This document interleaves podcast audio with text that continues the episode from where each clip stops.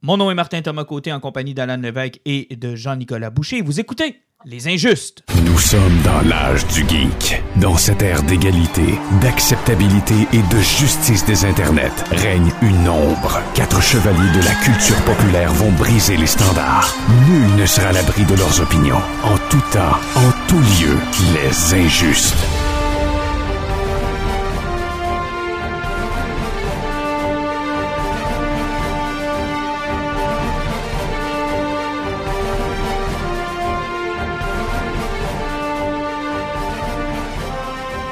Monsieur, bonsoir.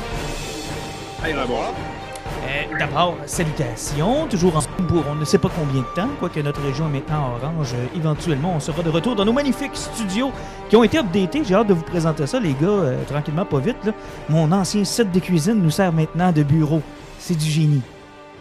Ça, ça, on, on fait, on, on fait professionnel en tabarnak. on sonne big hein, en disant ça. Tu me forces à télétravailler dans le podcast.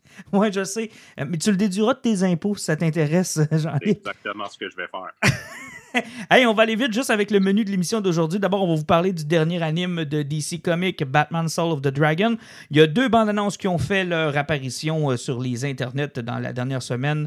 La Schneider Cut de Justice League. Hey, j'ai réécouté le film hier à TVA par euh, pur hasard parce que j'avais rien d'autre à faire.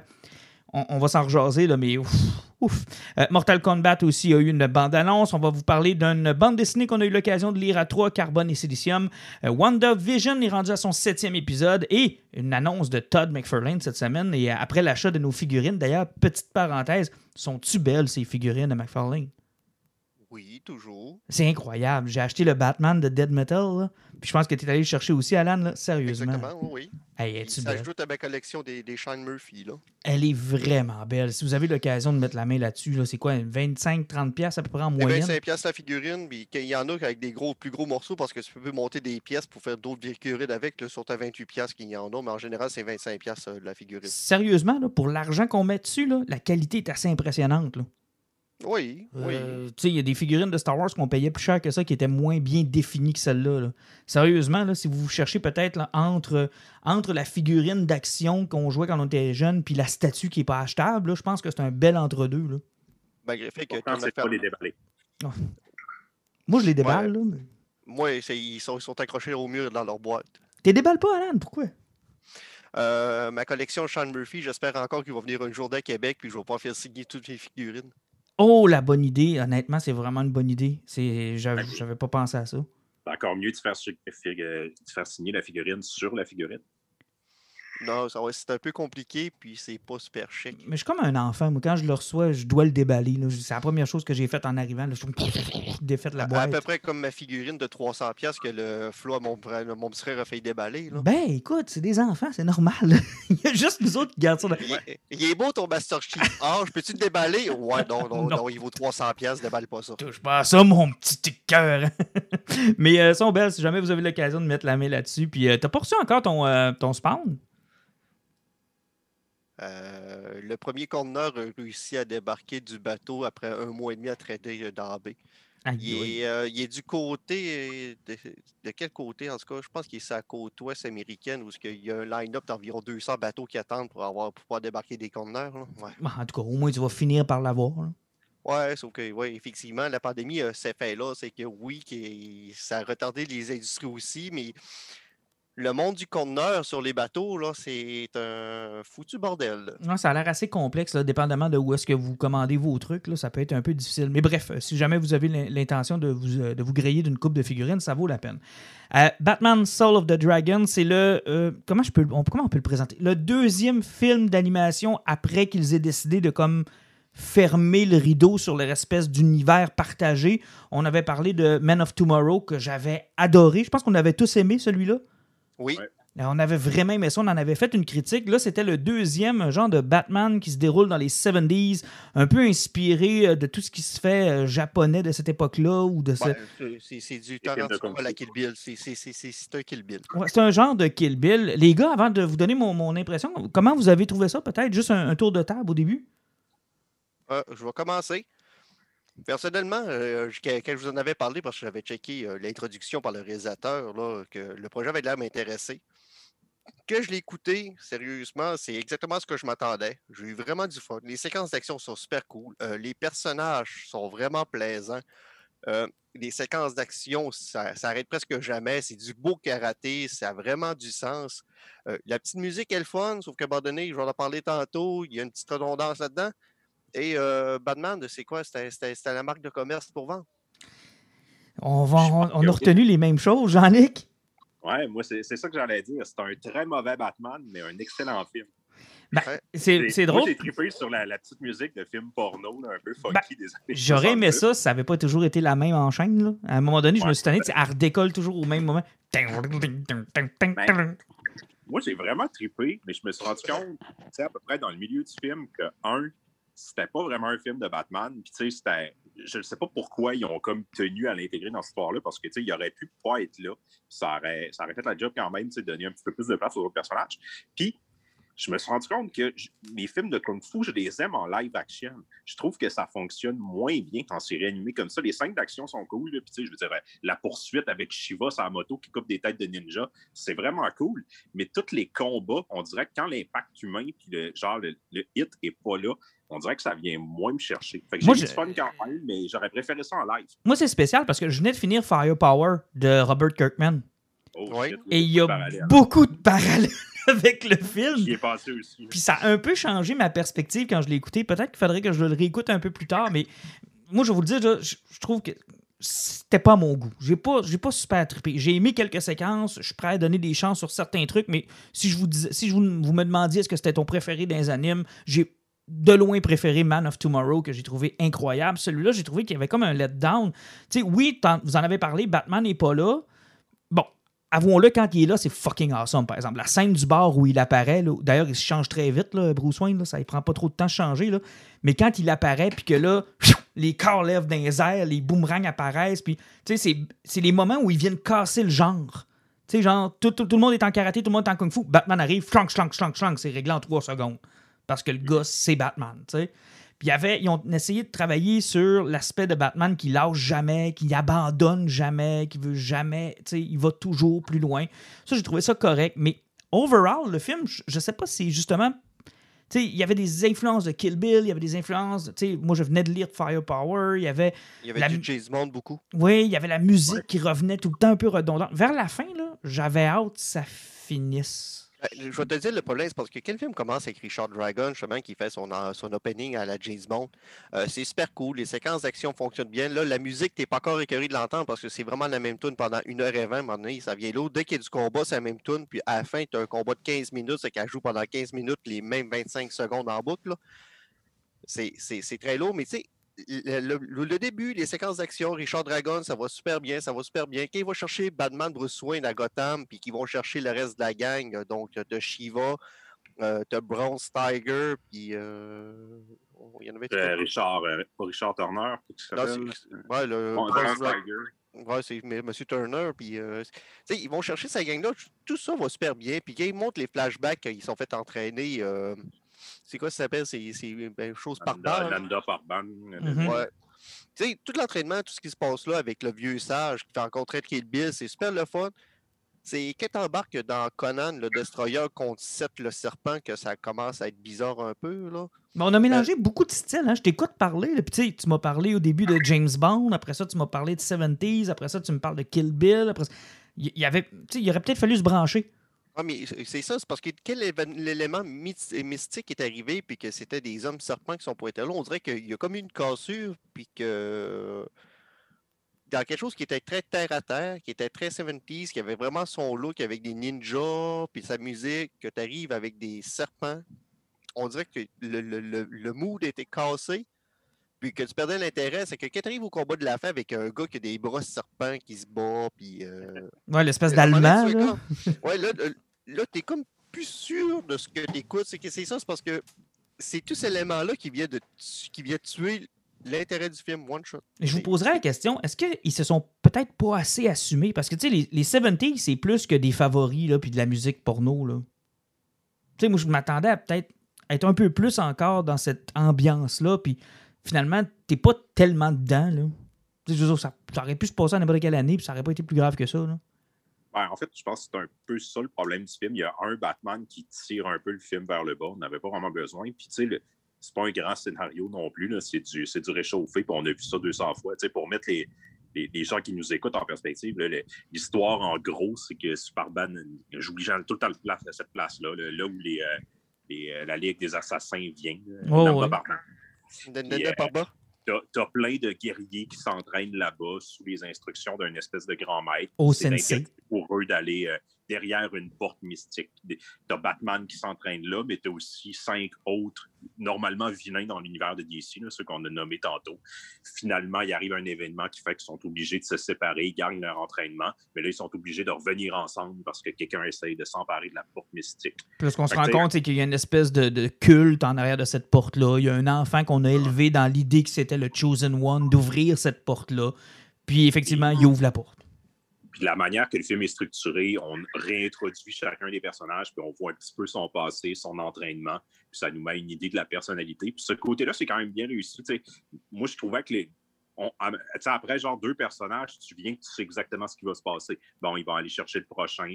Quand ils vont arriver, ils vont se battre. Après, ils vont nous montrer un bout d'histoire. Après, ça va continuer à avancer. Mais je veux dire, ça fonctionne quand même bien. Puis les personnages, tu sais, ils bounce off de, de- de bonne manière entre eux. Ben, moi, j'ai adoré Lady Shiva. En passant, moi, c'est mon coup de cœur dans ce film-là, Lady Shiva. Il n'y a pas assez de Lady Shiva, je pense, dans les animes. Ouais, Ben, on n'est pas habitué de les voir dans, dans des rôles de, on va dire, d'anti-héros non plus. Elle est efficace, mais c'est ça aussi qui était drôle là-dedans. Comme, comme tantôt que j'avais dit, c'est que le nom de Batman a été mis pour un branding pour vendre le film parce qu'il ne sert vraiment à rien. Parce qu'en plus de ne pas le voir en costume, tu le vois en 1h20, tu dois le voir 8 minutes. dans Alors, Ah, je pense que tu le vois trois fois. Tu le vois dans la scène de la fin, la scène que je t'ai parlé tantôt, puis une entre les deux quand il tombe en parachute. là. Puis le plus drôle, c'est que Batman, dans ce film-là, c'est l'underdog. Tu sais, c'est celui que tout le monde est capable de casser la gueule. C'est le moins bon ninja de la gang. C'est celui que Ouais. tout le monde peut tor- torcher. C'est vraiment le gars le plus mauvais de la gang. C'est juste que lui, si tu casse les deux jambes, les deux bras, puis s'il arrache la tête, il va continuer à avancer par rapport aux autres. Exact. Puis ça, j'ai trouvé ça quand même bien. Ça, c'est le bout que j'ai peut-être aimé. Et, et là, je sais que je devrais pas en parler, mais je vais en parler pareil. là. Tu veux parler de Wonder Woman? Moi, L'absence de Wonder moi, pour raconter l'histoire, j'achète le film après des pressions de Alan, dois-je le dire? Non, c'est pas vrai, ça me prend pas grand-chose pour dépenser. Fait que j'arrive, j'achète le film, et sur le côté du film, vous savez, cette espèce de petit carré dans le haut, là, où on voit des personnages ou des fois des trucs qui sont associés avec le film qu'on a acheté. Et dans le cas de Soul of the, Demon, the Dragon, c'est une petite Wonder Woman qui est sur le côté. Alors, alors moi, tout le long du film, j'attendais Wonder Woman. Et surtout, la de Wonder Woman qui est sur le côté, elle fait pas pantoute avec le style de dessin du film. Ça n'a aucun fucking rapport. Zéro avec une barre. Puis là, je l'attends, je l'attends. Puis tu sais, vers la fin, quand ils se mettent à parler de Dieu puis de trucs, puis là, je me dis, ah, ok, fait que dans le fond, la solution, ça va être Wonder Woman qui va arriver, genre. Et, et, et, Martin de venir me dire ça. Il arrive, oui, j'ai entendu tout le long Wonder Woman arrive. J'ai dit, pourquoi quand ça Wonder Woman? Elle n'a jamais été dans le scénario du film. Il fait comme, ben oui, mais Chris, c'est dans le côté de la boîte. Moi, je fais, Ah, Martin, c'est un bout de dé. Je fais comme, le, le premier film, c'était l'autre bout du dé, puis après le prochain film, ça va être un C qui va te donner. Fait comment est ça? Et Je là, vais je, chercher mon Superman Man of Tomorrow, je mets les deux boîtes ensemble, puis je fais comme, regarde, man. je colle les deux films, puis je me rends compte que sur Man of Tomorrow, il y a le bras de la Wonder Woman. Puis je fais comme, j'ai jamais allumé. J'ai zéro jamais. la façon qu'il l'avait placé dans son étagère, c'est parce qu'il avait mis un autre film entre les deux. Ça fait que tu fait sur Wonder Woman, un film, puis dans la petite boîte à côté, il y avait le bras de Wonder Woman. C'est que. Il y, avait, il y avait 5 mm entre les deux pour J'ai- montrer le bras qui fitait, puis il n'a jamais vu. J'ai jamais allumé. le cul pour nous faire un beau dessin sur le côté. puis. Mais, puis en plus, tu sais, je me suis dit, ben, il y a peut-être un, tu sais, parce que j'ai- j'ai. Alors, je devrais pas dire ça, c'est aussi niaiseux que quand Omer dit qu'ils sont allés pêcher après avoir mangé tout ce qu'il y avait des buffets gratuits, là. Mais c'est parce que je me suis mis à écouter les extras en me disant qu'il y avait peut-être un short de Wonder Woman ou quelque chose qui fitait Je avec cherchais à payer un peu, là. je l'ai vraiment cherché, mais je l'ai jamais trouvé. Par contre, ça m'a permis de voir les, euh, les previews du prochain anime dont on parlera éventuellement quand il va sortir, celui sur euh, la Justice Society. Hein? La Deuxième Guerre mondiale avec. Hey, euh, ça, a l'air bon. Ça, Ouais. ça, ça, ça a vraiment l'air bien. là. Je sais pas s'ils se sont basés sur New Frontier, mais quoi, ils l'avaient déjà fait, New Frontier. Ouais, en- déjà fait. Mais euh, ça va être intéressant. C'est pas grave. Rien que le fait que dans les films, ils sortent du look du New 52 qu'il y en avait dans les derniers films, puis de la continuité, là, ça fait vraiment, vraiment du bien. Ouais, ça fait du bien. Puis, puis j'haïs pas. Tu sais, euh, j'avais été critique de l'animation pour Man of Tomorrow. Je t'avais dit que j'étais pas sûr d'aimer l'animation, mais finalement, ça passe. C'est sûr qu'elle n'est pas distinctive. Là, je veux dire, tu, tu fais pas comme Oh, wow, ils se sont forcés sur l'animation, mais elle ne nuit pas non plus au film. Non, c'est fluide, c'est beau, c'est correct. Non, oui, c'est bien correct. Euh, la déception que j'avais eue, ça m'a fait un peu penser à Batman Ninja, vous vous en souvenez? Ouais. Ça, Le meilleur. Il n'y a, il y a pas, il y a pas eu de, de, de, de robot à la fin. Là. Hey, C'était-tu mauvais, ça? Mais tu sais, dans le hype de me dire, ah, ça va être bon, puis finalement faire comme, ah, ouais, ouais. T'es juste, OK. Ouais. Si les châteaux ne seraient pas transformés en robots, ça aurait déjà été mieux. Ah, mais les singes, Ben, les singes qui ont fait un Robin, là. ah, le bout du singe, là, c'était quelque chose aussi, là. Ouais. Euh, L'as-tu vu, Jean-Nic?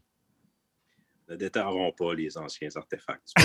Batman Ninja peut rester dormir dans la cave. Hey, pendant qu'on parle de DC Comics, il y a deux choses dont tu voulais nous parler, Alan. D'abord, je je voulais qu'on parle de l'espèce de. Je sais pas si tu l'avais dans tes sujets, mais l'espèce de, de, de rumeur de rachat par les fans. C'est quoi cette patente-là? Euh, dans le fond, euh, on sait tous que, DC, euh, ça va pas super bien au niveau des comics, puis que AT&T euh, prend ça très au sérieux, la bande dessinée américaine. Déjà, dans leur, dans, dans- manie de vouloir lancer de plus en plus de Digital First, il, y a de plus en plus de rumeurs qui parlent de de quoi ils voudraient se départir, se départir de la division comics, donc tout ce qui est imprimé haut. Euh, il y a eu des rumeurs comme de quoi que Marvel, Disney aurait pu y racheter, que plein d'autres personnes y auraient appelé. Puis la dernière grosse rumeur là, eu- qui, qui avait plus de sens, qui avait sorti, c'est qu'il parlait de, de Penguin qui serait peut-être intéressé à racheter cette division. Parce qu'ils font déjà affaire, euh, les deux, là. Ben, ça serait, Et- ça serait pas fou. Ça serait pas fou, sauf que c'est encore une fois, c'est- inquiétant pour DC parce que depuis là, le- leur nouveau branding qu'on a parlé de la fin du dernier Dead Metal, où ce qu'ils peuvent mélanger tous les multivers, tous les personnages, puis fuck la conséquence, fuck la continuité, puis on, on- fait à peu près n'importe quoi. Ils disent ça pendant les trois premiers mois, puis ça sera pas trop long qu'un gros méga event va arriver pour augmenter les ventes. Mais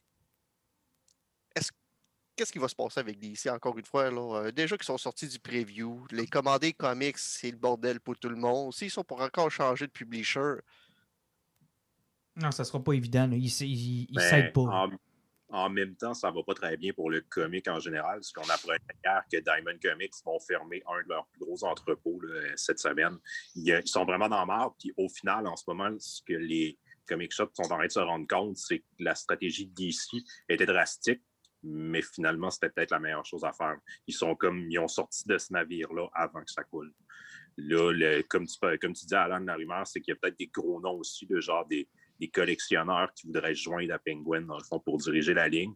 Sur papier, ça a l'air bien le fun. Moi, je me dis, ouais, mais c'est bien beau dire que, genre, une entité haute comme Penguin va gérer la partie comique, mais je veux dire, en haut, Warner et AT&T, ils vont vouloir contrôler aussi leur image de marque. là. Eux autres, ils vont y aller avec le film, avec leur série, puis je suis pas sûr qu'ils vont laisser carte blanche à, un- à quelqu'un d'autre de jouer avec leur propriété intellectuelle. Mais juste, pour faire un, comment ça va. juste pour faire un peu d'histoire, ça sera quand même pas la première fois qu'une division comique, si on prend par exemple l'histoire de Marvel, là, euh, quand on remonte au premier, premier, premier fondement de Marvel dans les années 50, 60, quand Goodman était au-dessus de tout ça, ça a toujours été le parent pauvre. C'était toujours l'épine dans le pied. On savait jamais quoi faire avec ça. On a reparti à compagnie sur à peu près six noms différents avant de faire une branche, puis d'être acheté par un autre, faillite, faillite, racheté, faillite, racheté. Là, c'est correct, Disney les ont, puis ils ont l'air de vouloir les garder stables.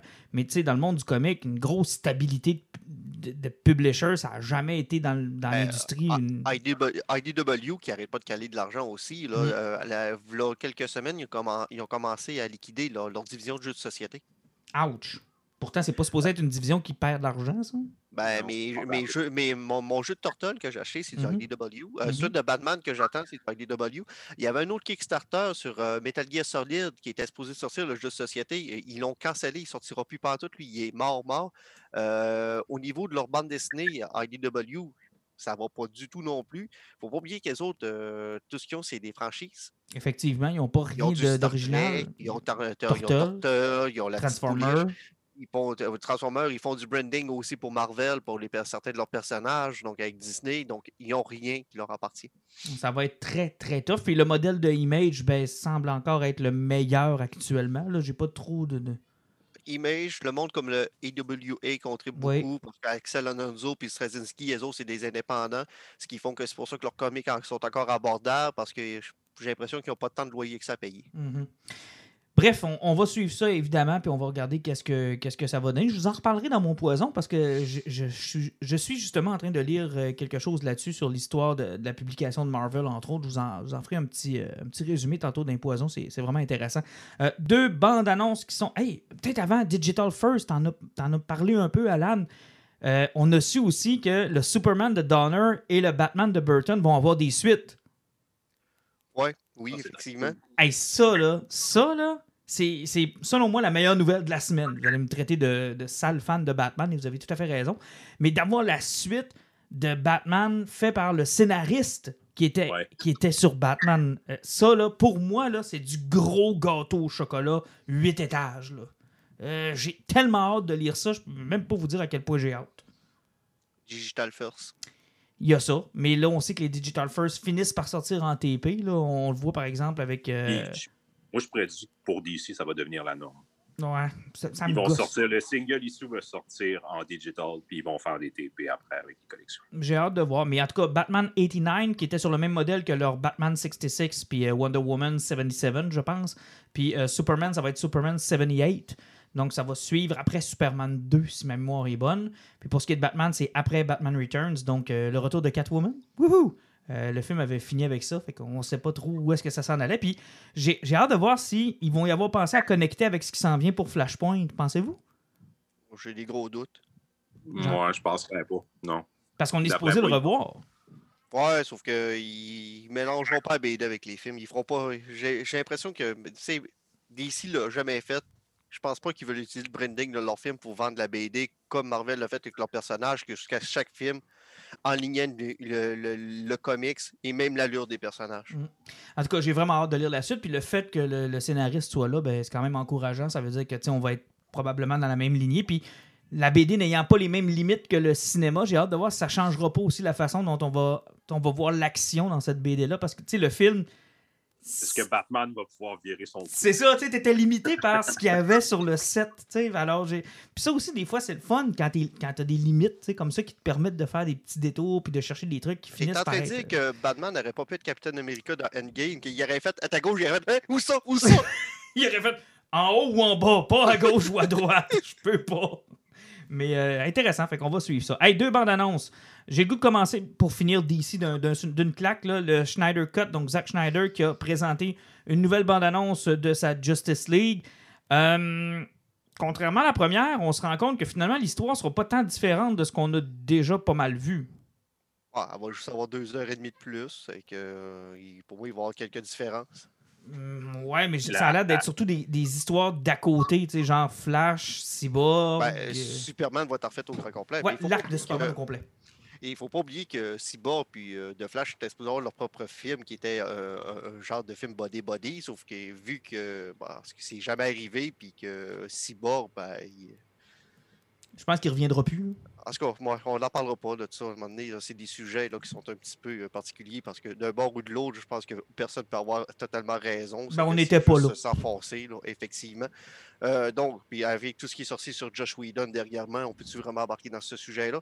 Euh, donc, moi, j'ai l'impression que ça va être un film qui va être différent. Au niveau du ton, ça va être semblable, dans ce cas des couleurs, mais c'est sûr que ça va être moins drôle. J'ai toujours autant de misère avec les effets spéciaux de ce film-là. Euh, c'est quelque chose qui, avait, qui était pas beau à l'époque, ça a mal vieilli.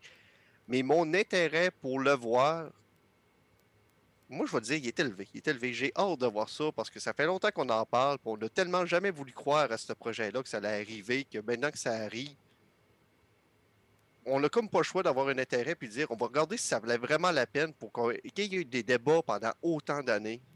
C'est que j'espère que ça va avoir le- la peine. Puis j'espère qu'on va apprécier le film. Sinon, on va faire tout ça pour ça. Puis si ça arrive et on dit tout ça pour ça, ça va faire mal à HBO Max. Ça va faire mal à Warner. Puis ça va faire mal à DC en général. J'en ai. Moi, je vais garder la. Tu sais, j'ai trouvé que la bande-annonce était, était efficace, mais tu sais, elle, elle représentait tout ce que j'ai de Zack Snyder et de son traitement de l'univers de DC. c'est drabe, c'est rouge, c'est noir, c'est pas beau. Euh, effectivement, comme Alan, je suis convaincu que euh, l'humour va prendre le bord. Euh, oui, on va refaire l'histoire, surtout celle de Superman, mais au final, je pense que ça va raconter la même chose. Ils vont le ramener à vie, il va avoir son soute noir, il va être méchant. Finalement, ils vont revenir. Je pense qu'on va rajouter bien du stock sur le, ce qu'ils appelle le Nightmare, l'espèce de futur post-apocalyptique où. Ça semble être le, le seul reshoot qu'ils ont fait d'ailleurs. Hein? ben, ça semble avoir été confirmé. Deborah Snyder, la conjointe de, de Zack Snyder, qui est aussi productrice sur le film, a dit en entrevue qu'essentiellement, ils ont du tournage, ils en ont fait pendant trois jours, puis c'est comme une scène qu'ils ont retourné. Là, en même temps, Chris, le film va faire quatre heures. Fait que, genre, à force d'aller fouiller un peu partout, gratter toutes les scènes, puis étirer toutes, je, je pense que ce qu'ils ont shooté, ça va peut-être représenter, moi, je sais pas, une demi-heure, 45 minutes de nouveau matériel. Puis, tu sais, ça va être surtout des dialogues. Ben, le Joker, je pense, fait partie de ces fameux reshoots-là parce qu'il n'a jamais été Ouais. question que le Joker soit dans ce film-là, même à l'époque où Schneider était à la tête de tout. là. Mais, Ouais. mais hon- mais honnêtement, j'espère que ça va fonctionner puis que ça va donner une deuxième chance à, à Suicide Squad aussi. Tu vois la vision de David Ayer. D'ailleurs, euh, Ayer Ouais. est un réalisateur que j'aime déjà mieux, qui a réussi à faire des films qui étaient très intéressants. Lui, voir sa vraie vision, ça, je serais content de l'avoir. J'aurais peut-être plus d'attente justement à celle-là parce que Schneider, on le connaît. Si vous n'avez pas aimé Batman v Superman ou que vous n'avez pas aimé Man of Steel, il y avait très peu de chances que vous aimiez Justice League. c'est son style, il est comme ça. Moi, je l'aime pour certains trucs, je le déteste pour d'autres, mais on le connaît. Ayer, dans, ce, dans cet univers-là, c'était une première, puis effectivement, il s'est fait fourrer son film par les insuccès des autres. Puis ça Ouais. j'aurais aimé ça le voir. J'aurais aimé ça le Bon, voir. La finale du film avait juste aucun fucking sens. Ça ça- encore une fois, ça, on, on- on- on voyait un film qui aurait été réécrit à la dernière seconde, puis des séquences qui avaient été ajoutées random, là, parce que ça avait aucun, aucun rapport, Écoute, le fait de ce film-là. Je vous disais hier que j'ai réécouté Justice League par hasard hier parce qu'il passait à la TVA. Puis, tu sais, je suis un peu d'accord avec vous. Moi, les bouts où ce Aquaman est assis sur le lasso de la vérité de Wonder Woman, ça, on verra plus ça. Là. Puis euh, Batman qui se plaint à terre que oui, finalement, il saigne. D'après moi, on verra pas ça non plus. Euh, la seule chose que je vais regretter peut-être, c'est que pour une des rares fois, on peut dire ce qu'on veut de Whedon, mais je pense que le Superman qu'on a vu aussi brièvement, soit ça soit, c'est, c'est, j'en aurais pris deux films de ça. là. Oui, tout dépend. C'est parce qu'il faut pas oublier que Whedon avait poussé ce Superman-là parce que le monde avait beaucoup chiolé de ce qu'on c'est ça qu'on n'avait pas eu, c'est que c'était Whedon, ah ben, les studios qui avaient demandé ça plus. Là. C'est- On ne le saura jamais. Là. Oui, mais tu sais, Whedon, c'est un gars de comique aussi. Il Ouais, je veux dire, Snyder, lui, il- prenait ces personnages-là, puis il voulait donner son interprétation, puis fine, moi, je l'aime pas, mais tu sais, c'est correct que lui va le donner. Whedon, c'est un gars qui connaît un peu mieux l'univers et ces personnages-là. Puis euh, son Superman, tu sais, je l'ai réécouté encore hier, puis tu sais, les couleurs bright de son costume, il est dans les airs, euh, tu sais, il vole un peu dans les airs, semi dans les airs pour donner son coup de poing de haut, Euh, il fait des jokes un peu, euh, tu sais, campy, comme à la Christopher Reeve, il a un sourire, il s'inquiète de ses partners, oh, je vais aller sauver les villageois avant de venir séparer le- le- les Mother Box, puis là, j'étais comme... Non, non, ça, ça c'est Superman. tu sais, dans ma tête, c'est Superman. Moi, c'est peut-être le seul regret que je vais avoir de, de retourner dans cette version où Superman est en perpétuelle Ah, dépression. tu- là. Tu, tu- tu vas peut-être être surpris, par exemple. Peut-être, je sais pas. Effectivement, on l'a pas vu. Et moi, moi, je souhaite un succès mitigé au Snyder Cut parce que ce que j'ai peur, là, ce que je voudrais qu'il arrive surtout pas, Ah, c'est ils sont que pas le film réengagés. soit genre un gros succès, puis qu'il tu sais, il repitch Schneider, puis ils disent Bon, OK, on te ramène dans la gang, puis on t'ordonne. S'il te plaît, non. J'espère que le film va fonctionner correctement. À la limite, ils donneront genre une série, ou ben ils feront genre un, je sais pas moi, un Justice League 2 dans son univers, ou ben quelque chose, mais ramenez-le plus à la franchise, s'il vous plaît. là. J'ai hâte au Batman qui s'en vient. J'ai fucking hâte au Suicide Squad de James Gunn. Je suis curieux de voir Aquaman 2, Shazam 2. Je veux plus les affaires de Zack Snyder. Effectivement. Donc, on, on va voir. Maintenant, juste pour la distribution, Alan, peut-être nous mettre à jour. là. Ah, Finalement, on, nous on autres, va, on- on va parler, on va parler de la- de l'autre bande-annonce avant parce Ah. qu'elle elle a subi le même problème, oublie pas. C'est le Ah même oui, souci. c'est vrai, effectivement. Morgan! Bon, très bonne imitation. Merci, Alan. Ah oui, c'est ça. Donc, Mortal Kombat. Ah, merci beaucoup. Mais, euh, premièrement, ça fait une surprise parce qu'on a tellement entendu parler que je savais pas qu'on allait finir par voir la bande-annonce. là. Je me Ben, demandais où est-ce que surtout, c'était voir, rendu. voir la bande-annonce d'un film qui va sortir le 16 avril, c'est qu'on voit la première bande-annonce, même pas, deux mois, même pas deux mois avec un film sorte. Là. Puis, moi, honnêtement, mon cœur d'enfant a saigné. là. J'ai fait comme Oh, wow! Wow! J'ai tellement trouvé la bande-annonce belle. J'ai- j'ai- moi, j'ai le goût de le voir. Vraiment beaucoup. là. Ben, le look des personnages ressemble beaucoup à ce qu'on a vu dans Mortal Kombat euh, 10 et 11. Euh, tout ce qu'on a vu de passe de combat comme Sub-Zero qui fait un mur de glace tiré le monde bord à bord à bord, ça, c'est des trucs qu'on voit dans Mortal Kombat 10 et 11. C'est que c'est, c'est, vraiment des passes qu'on voit dans les jeux. Euh, il y a de l'avoir beaucoup de fanservice. Comme je dis, les costumes sont beaux. Au niveau du gars, ils ont fait un Red Band trailer. Ça fait qu'on a très bien vu ce qui se passait. C'est que ça saigne ça saigne. Rien qu'au début, qu'on voit quand Jack s'est perdu ses bras, que Sub-Zero, il gèle les deux, puis il les pète là. Tu vois que ça va être violent. Ouais, je me suis fait chicaner par ma blonde. T'as montré ça à tes enfants? Ouais, j'ai dit à mon gars, viens voir ça, man. Mortal Kombat, on va pouvoir l'écouter ensemble. Il, il a pas aimé ça. Il a, il a pas, non. Il dit, papa, je veux pas voir ça. Je dis, ah, OK. Ah, ah. Ben, tu- Moi, j'ai trouvé ça cool. Ouais, personnellement, la bande-annonce, moi, m'a vraiment hypé. Euh, J'en vois une petite réticence. J'espère que Jean-Nic n'embarquera pas sa main, mais euh, vas-y, Jean-Nic, c'est ton avis. Euh, ben, tu sais, ça reste un film adapté de Mortal Kombat. Ouais, oui. Bon, moi, moi, je suis comme, je suis enthousiaste. Je pense que, tu sais, je vais écouter ça une fois, je vais triper, puis ça, ça va être ça. Mais je trouve que c'est efficace. J'étais content de voir que, tu sais, il semble respecter un peu l'histoire. Euh, on voit Scorpions avant qu'il soit avec son costume. Puis, tu sais, je- je pense que ça va être cool, puis ça a du potentiel, mais, tu sais, ça, ça sera pas plus qu'un un super film de combat avec des passes violentes. Ouais, mais attends peu, là. Moi, le- les premiers Mortal Kombat ont une place bien spéciale dans mon cœur. Le là. premier, pas le deuxième. Ah, le deuxième, c'est une catastrophe. Mais le premier, là, aussi cheesy et mal fait que ça puisse être, là, j'aime encore ça de réécouter. Ben, c'est bon. un des premiers films d'Hollywood avec des séquences, c'est des plans séquences de combat. Le réalisateur voulait que tous ces combats soient une seule plan, un seul plan séquence. C'est pour ça que les combats étaient tous de moins de trois minutes. Mais c'est du génie. Le, un des seuls combats qui était en deux, c'était euh, Johnny contre Scorpion parce qu'il changeait de dimension. Dans le fond, il changeait de plan. Ouais, il était pas à m'amener genre dans une espèce de labyrinthe, là. Puis après, ils ont sorti en forêt, là. C'était un des seuls. Mais tu sais, euh, Liu Kang comme Sub-Zero, c'était one take. Euh, c'était l'objectif de ce film-là, puis ça avait très bien fonctionné. Ben, il faut dire que monsieur, monsieur Anderson, c'est un des seuls bons films qu'il a fait. Mais parlant de Mortal Kombat, mettons de Anderson aussi, et la crainte que j'ai avec ce film-là, euh, hier soir, euh, j'ai écouté euh, Monster Hunter de monsieur Jamais Paul W.S. Euh, Anderson. avec sa femme? Ouais, encore avec sa femme. Il faut bien qu'il donne de la job, il faut bien qu'il se crée de la job avec. Euh, donc, le problème de ce film-là, c'est que c'était basé sur un univers de jeux vidéo, un MMORPG. Donc, tu es un gars avec une épée géante, puis tu tues des gros monstres pour ramasser des affaires pour faire des armes plus gros.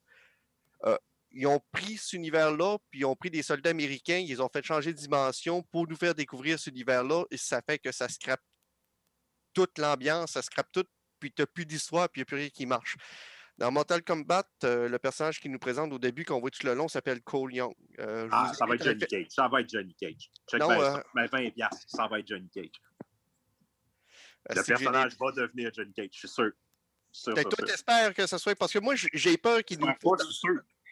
J'ai- peur qu'il nous crisse comme un personnage tierce qui va être comme le témoin qui va nous permettre de nous faire expliquer le mytho. Sais, le gars qui connaît rien puis qui pose des questions parce qu'il est pas au courant. Ouais. Oh non, genre le gars qui est supposé nous représenter dans le film. là. Ouais, exactement. C'est c'est que j'ai dans Monster Hunter. C'est pour ça qu'ils ont mis des soldats américains. C'est parce pour nous représenter dans un univers qu'on connaît pas. Ah, j'ai tellement peur que ça fasse ça, là. L'un n'invalide pas l'autre. Ça va être son rôle, mais il va devenir Johnny. Ah, mais c'est vrai ça va être mauvais. Tu sais, il présente. euh, alors, vous vouliez Kang, vous vouliez Sub-Zero, vous vouliez Reptile, et on a aussi Jimmy, qui. euh, que vous avez jamais vu. c'est où Johnny Cage? Vous savez pas c'est qui. principal de la franchise. Ah, savez là. pas c'est qui. Mais il va vous aider à comprendre l'univers parce que Jimmy pose des questions. Il, a, il a appris de karaté pendant trois heures chez Cobra Kai. Ça fait que c'est devenu un tueur en série. Là, ça fait qu'il va torcher tout le monde. Parce que chez Cobra Kai, en trois heures, t'es un maître ninja. Exact. Fait qu'il va pouvoir aller nous aider à comprendre l'univers de Mortal Kombat. Mais euh, C'est que, la grosse crainte que j'ai par rapport à ça, de, de- de créer un nouveau personnage puis de l'introduire pour être euh, ton moi dans un film qui découvre quelque chose. Là. Ouais, c'est une trompe Ça, qu'on a. ça- ça- ça fait, ça, fait, au-dessus- ça fait 30 ans que la franchise existe. Là. Si tu sais pas c'est quoi encore Mortal Kombat, c'est parce que tu n'as jamais fessé ton frère de ta vie. de toute façon, c'est un peu comme le même principe. Puis là, je vais probablement brusquer les puristes, là, mais c'est le même principe que Godzilla. Là. Je m'en crisse de l'histoire. là. Je veux voir les combats. Je C'est un peu comme. euh, on s'en fout du texte. Moi, ce que je veux voir, c'est les crapauds. C'est crapauds. je m'en crise de l'histoire. Ben, ça, je pense que ça va être bien respecté. Ça semble être un gros projet de studio parce que le réalisateur du film, c'est son premier projet. C'est vraiment un, illustre inconnu. Le scénariste, c'est un, un, un vert aussi. Il a écrit le scénario du nouveau Resident Evil, puis il a écrit ça. Fait que, genre, c'est vrai. Mais par contre, le producteur du film, c'est James Wan. Ouais, Ouais. ouais, oui, effectivement. Ça, ça, c'est- ça, d'après moi, c'est un film que tu sais, les- le producteur va peser très, très, très, très fort là-dedans. Mais tu voulais me parler de distribution parce que c'est le même studio. Je veux juste que tu m'en jases un peu parce que là, Ouais. euh, ces films-là, on vient d'en parler. On va-tu pouvoir les voir? Ben, euh, ce qui arrive, c'est que ça va distribuer, c'est HBO Max, les deux. Euh, Mortal Kombat, je ne me trompe pas, il est supposé avoir une division au cinéma comme euh, Godzilla. OK. C'est que si on est chanceux, vu que c'est 16 avril, c'est qu'on a encore plus de chances que Godzilla de l'avoir en salle, même ici, nous autres. Euh, c'est tout continué à bien aller comme ça. Mais au niveau de, de, de- Justice League, c'est que le film est seulement HBO Max. Puis encore, la semaine passée, il n'y avait aucune distribution qui était ailleurs que les États-Unis. Et il a fallu qu'il y ait de la pression de tout le monde pour dire euh, Warner, Chris, c'est 350 millions de personnes, on est 8 milliards de tatas à la planète. Puis il n'y a pas juste Là, 350 millions de fans de Justice League. là. Ça fait que on- le ratio n'est pas bon. Ça fait qu'ils ont fallu qu'ils rushent, qu'ils rushent pour réussir à faire une distribution à la Wonder Woman encore, que ça va sortir sur des plateformes un peu partout, tout croche. Et encore une fois, ils ont fait le mur de la France et euh, de la Chine. Puis 4 d'autres heures de film, combien ça va coûter? Ça a coûté 30$ pour deux Non, heures. mais ça peut, ça peut pas coûter plus que 30$. parce que le problème, il ne faut pas oublier que si Wonder Woman, vous n'avez pas réussi à l'écouter en français, c'est parce qu'en Europe, il n'était pas disponible à la location, il était seulement disponible en salle. Et tant qu'une distribution est en il- salle en il- Europe, tu ne peux pas avoir le français ailleurs Il dans le ne monde. le sera jamais en France. Eux autres, dans le loi, un film ne peut pas sortir avant les salles sur une plateforme. il, il faudra qu'ils respectent le délai. Je me rappelle plus c'est combien de semaines avant qu'on soit capable d'avoir le français ici. au Donc, même à la réouverture des cinémas actuellement, Wonder Woman ne sera pas en français? Wonder Woman, oui, on va l'avoir. Tu peux le louer, sauf que ça fait, ça fait deux semaines qu'il est disponible en français, Wonder. Woman. Ici, il a, il a passé le délai de nombre de semaines pour que ça puisse sortir du quota de- du, du temps des salles. C'est que, est-ce qu'on va avoir le même problème avec euh, Justice League? On s'entend que je voulais pas nécessairement le voir en salle. Là, 4 heures assis dans un cinéma, ça me tentait pas non plus. là. Puis, tu oubliez pas que ce qu'on parle jamais du deal de HBO, c'est que, tu sais, ils font des sorties streaming et salles en même temps. Tu sais, eux autres, là, ils sont à mancher pour que si le cinéma réouvre à peu près partout sur la planète au mois de juin, eux autres, ils vont être prêts à sortir le film en salle, mais ils vont sortir en streaming aussi. Ils sont prêts à assumer le fait qu'il y en a une couple qui vont l'acheter presque dans le salon, qui ne voudront pas retourner dans les salles, mais en même temps, ils vont être capables de fournir les cinémas avec les produits. J'ai hâte de voir parce que là, c'est vrai que le délai est quand même court, là, dans le sens où pour euh, Mortal Kombat, c'est le 16 avril. Pour Kong, c'est quoi? C'est 30 mars? 31, 31 mars, euh, 31 Kong, c'est- mars, ils, ont, ils ont c'est- deux, ils ont deux semaines d'intervalle, le Kong puis euh, Mortal Kombat. Mais en même temps, les salles vont être avides de présenter des nouveautés. Ils ne voudront pas se mettre à présenter juste des vieux films comme ils ont fait euh, l'été Oh, dernier. c'est- sûr que les salles qui vont, qui vont être ouvertes, ils vont le, ils vont le proposer. là. C'est pour ça que j'espère que nous autres, ça va être le cas, on va être capable de les voir. Euh, puis de toute façon, je préfère payer 15$ pour aller voir un film au cinéma que le 30$ pour aller le voir dans mon salon. là. Exact. Moi, Wonder Woman, ça n'a pas été une super de belle expérience. Je vais dire, ben franchement, j'ai même trouvé ça un petit peu triste à la limite. là. J'étais comme seul chez nous à écouter ça. J'étais comme, pourquoi? Tu sais, je- 30, ça vient de coûter 30$. piastres. Dans deux semaines, on va pouvoir tourner le voir au cinéma. Euh, non. J'y retournerai pas le voir au cinéma. À moins qu'il y ait quelque chose d'autre de vraiment cool. Là, à ce moment-là, je vais peut-être m'orienter plus. Mais euh, non, les chances que j'y retourne sont quand même assez faibles. Hey, on va parler un peu de BD européenne. Euh, on n'en parle pas souvent dans le podcast, mais euh, j'ai reçu Carbone et Silicium parce que je suis en train de regarder les prix du libraire en bande dessinée. Je sais que Alice de Patrick Sénécal et Jake Dion sont en nomination. Félicite. C'est c'est vraiment cool de les voir là. Il y a La Bombe aussi, je pense, qui est en nomination. Oui. Ensuite de ça. Quand même surprenant que de la porn euh, soit en, en nomination. Innocent. La Ah, bombe. Innocent. La bombe. Ensuite, t'as deux. euh, c'est quoi les autres trucs là? J'ai pas la liste Ah, Il y a, il y a Clyde, Clyde que j'avais parlé dans mes, euh, dans Oui. mes poisons, le genre euh, six mois. là. Oui, puis il y avait, euh, il y avait Carbone et Silicium, puis j'étais curieux parce que ça me parlait de science-fiction, ça avait l'air d'un beau volume. Euh, puis finalement, j'ai, je l'ai reçu, je l'ai lu. Euh, J'en ai que toi, tu l'as eu aussi, je te l'ai prêté à Alan et j'aimerais faire un tour de table comme on fait à chaque fois et je commence par Alan. Je me suis rendu à 50 pages, après j'ai tourné des pages, puis à 140, j'ai arrêté. Et pourquoi?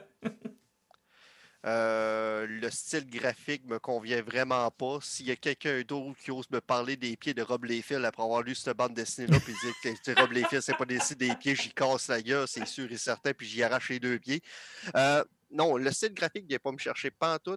Et il y a eu un problème avec la BD, c'est que je pense que c'est au mystérieux étonnant que j'ai entendu dire ça aussi, là, puis euh, ça m'énerve des fois de répéter, c'est que la BD se pense plus intelligente qu'elle l'est, puis ça m'a comme insulté.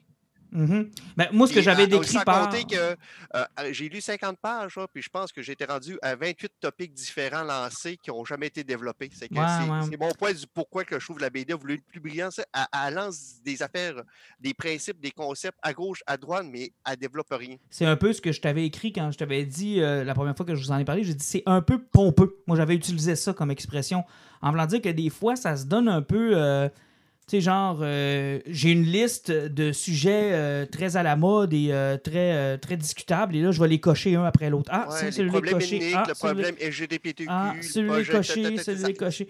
Ça, ça, y passe tout. Moi, honnêtement, ce bout-là m'a dérangé effectivement aussi, mais on dirait qu'à un moment donné, j'ai comme fait, garde dessus, je vais passer outre ça, je vais me concentrer juste sur l'histoire des deux androïdes, puis j'ai fini par passer par-dessus, mais effectivement, je t'avais écrit dans. Tu sais, moi, l'adverbe que j'avais utilisé, c'est pompeux j'avais trouvé que ça se donnait, tu sais, comme. Euh, c'est le fun de la façon que tu l'as décrit. Je les ai pas entendus, les mystérieux, en parler, mais effectivement, c'est drôle. J'avais.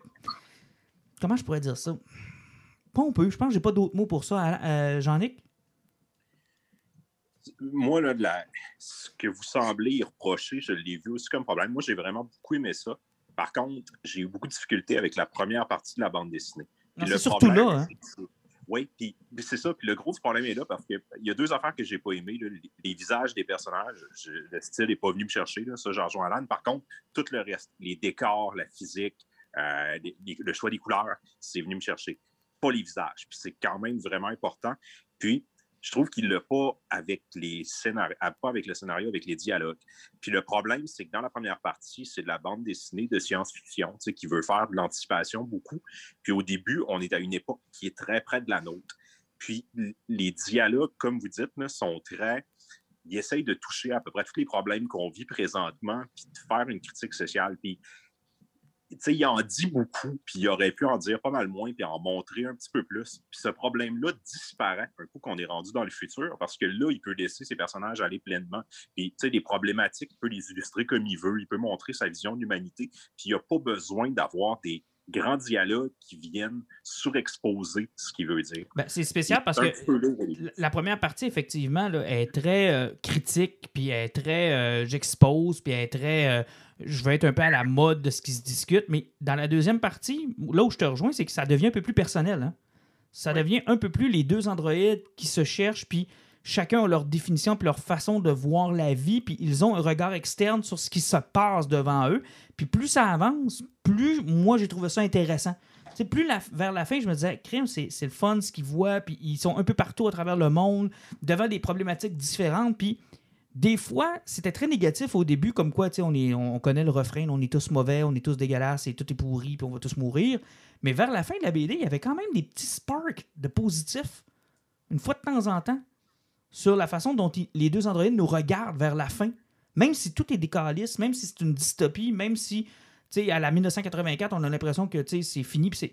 Mais il y a encore des petites étincelles de positif là-dedans sur la façon dont ils nous regardent se refaire, puis il semble être convaincu à la fin du livre que c'est un cycle, puis que ça, ça revient et ça repart, puis qu'on se débrouille, puis, qu'on puis que le fait qu'on vit des vies très courtes fait en sorte qu'on est comme un peu plongé dans, cette, dans ce cycle-là, qu'on n'est pas capable de partir, qu'on n'est pas capable de s'enlever.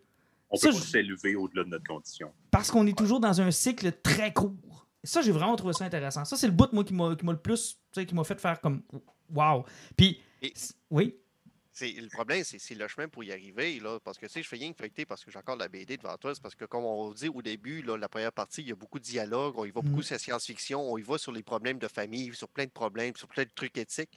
Sauf que avant d'arriver à ta finale qui est là, tu as le milieu de la BD où que des fois tu as des 3-4 pages où tu n'as presque pas de parole parce que tu es sur le côté contemplatif d'une évolution d'une centaine d'années qui se passe avec pas grand-chose qui se passe. C'est que euh, c'est pas toujours égal. Dans son... Tu sais, c'est une BD quand même qui fait quoi, 250 Ouais, elle est grosse, c'est un gros volume. Euh, c'est que elle, elle y va un petit peu en montagne russe sur les dialogues, sur son évolution. Donc, euh, Il y a comme plusieurs façons de faire, puis c'est comme pas égal. Mais tu sais, vers la fin aussi, ce dont on se rend compte, c'est que eux nous critiquent sur notre court cycle, mais eux, sur un très grand cycle, vivent à peu près la même chose que nous autres, finalement. là. Exact. Et c'est et Oui. c'est l'ironie de la patente. Ils deviennent de plus en plus humains à mesure qu'ils ben, exact. regardent aller. Puis ils finissent par avoir les mêmes travers que nous, mais on dirait qu'ils s'en rendent comme pas compte.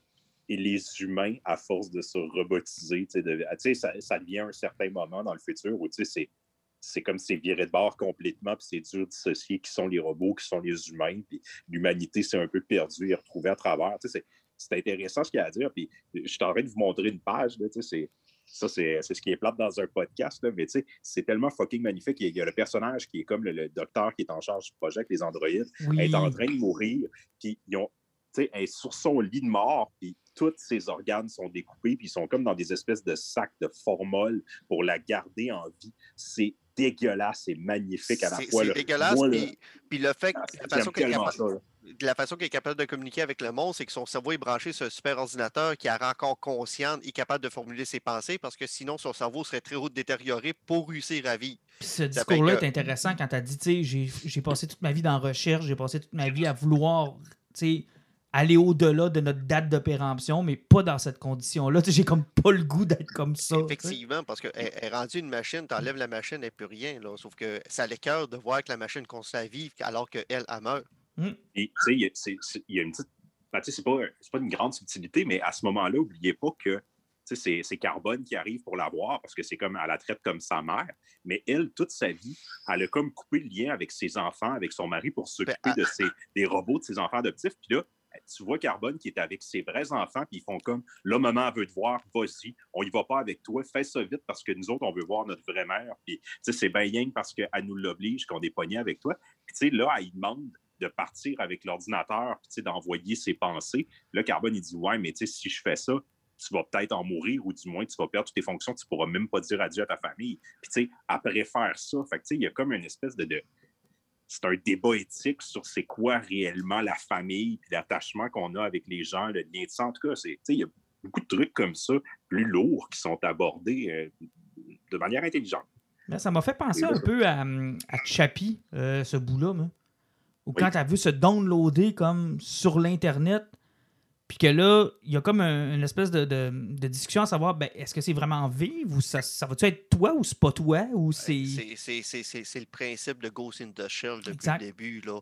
Autant dans le manga que dans l'animation, c'est que si ton, ton âme est downloadé d'un corps cybernétique au grand complet, est-ce que tu es encore un humain? Exact. Ils l'ont abordé comme ça aussi. Mais en tout cas, moi, ça m'a, ça m'a piqué ma curiosité pour voir ce qu'il avait fait avant. Euh, l'auteur, c'est Mathieu euh, Babelin. Bablet. Euh, je sais qu'il a fait Shangri-La, je pense qu'on m'avait conseillé, mais moi, ça m'a assez piqué ma curiosité pour aller le chercher. Mais je suis d'accord avec vous qu'il y a certaines faiblesses. Au début, puis je, je réitère ma première critique quand je vous avais écrit, c'est très pompeux. C'est Effectivement, il y a eu un bout où je me suis dit, s'il n'y avait pas une, une checklist pour des prix, là, genre pour plaire à un public, là, genre, ah, ça, j'ai parlé de ça, eux autres, ils vont aimer ça, ça, j'ai parlé de ça, eux autres, ils vont aimer ça. J'ai hâte de voir comment ça va vieillir parce que c'est ça, ça donne l'impression que c'est, très 2021 dans son approche puis avec ses problématiques puis tout. J'ai hâte de voir dans 20 ans quand on va relire ça, si ça va avoir encore le même punch puis le, le même impact. Mais en tout cas, en ce moment, c'est intéressant ce que ça raconte. Donc, n'aie pas peur, Jake. Je pense que Alice est encore en bonne position de remporter le prix. Go Alice! Go, Alice, go! D'ailleurs, on reparlera de Sénécal. hein. Il sort son prochain livre dans les euh, prochaines semaines. Euh, mois d'avril, je pense. Flo, ça m'intéresse beaucoup. Hein. Livre qui va être écrit à travers le journal d'une petite fille. Ça va être juste des extraits de journal, de journaux. Donc, euh, j'ai hâte de voir ça. Ça risque d'être fort intéressant. On vous en reparlera. Bon, on arrive à mon bout. It was Agatha all along. Ouais, Agatha Christie. Et que je vais pouvoir me défouler. WandaVision, épisode numéro 7. Alors qu'on. Tu m'avais presque convaincu, Jean-Nic, que le vilain de la phase 4, ça allait être Scarlet Witch. Puis je trouvais tellement que c'était une bonne idée que je me suis dit c'est trop bon pour que ce soit ça. Et que ce soit pas Agnès, l'espèce de voisine, qui c'était tellement évident qu'il y avait de quoi de louche avec elle qu'à m'amener, ça allait finir par. Ben, ça a pété cette semaine. It was Agatha Harkness all along. Donc, euh, c'est pas de la faute à Scarlet Witch. Ben, c'est pas plus la faute d'Agnès. Ben, ça a l'air d'être Ben, elle c'est qui pas mal en arrière. Ouais, Euh, ça, c'est ce qu'ils nous ont laissé à la fin. Je suis pas convaincu que c'est elle totalement non plus. Vous êtes pas Je convaincu? crois que c'est Mephisto. C'est Mephisto. OK, OK, non, euh, a- avant que vous continuez à parler, là, hein, euh, je, je vais faire un petit round-up sur pourquoi que le monde parle de Mephisto, puis après, euh, je vais parler du fait que le monde lise trop IGN, les affaires que vu qu'on est, vu qu'on est en mode pandémie, on regarde vers le futur et on a oublié de regarder vers le passé parce que depuis un an, regarder dans le passé, c'est plus quelque chose qu'on aime faire, OK? Euh, Madame Agnès Arnès, euh, c'est comme une, une- sorcière qui a entraîné dans les BD euh, Scarlet Witch qui l'a aidé à contrôler ses pouvoirs. Euh, elle fait partie du monde qui était là aussi quand ses enfants ont été créés. Puis le fait qu'on parle toujours de Mephisto, c'est qu'il il, il- il parlait toujours qu'il y avait une partie de Mephisto qui était dans la création des enfants de, Une partie de son âme, c'est ça? de, de- de son ombre, qui était dans la création des enfants de, de Scarlet Witch.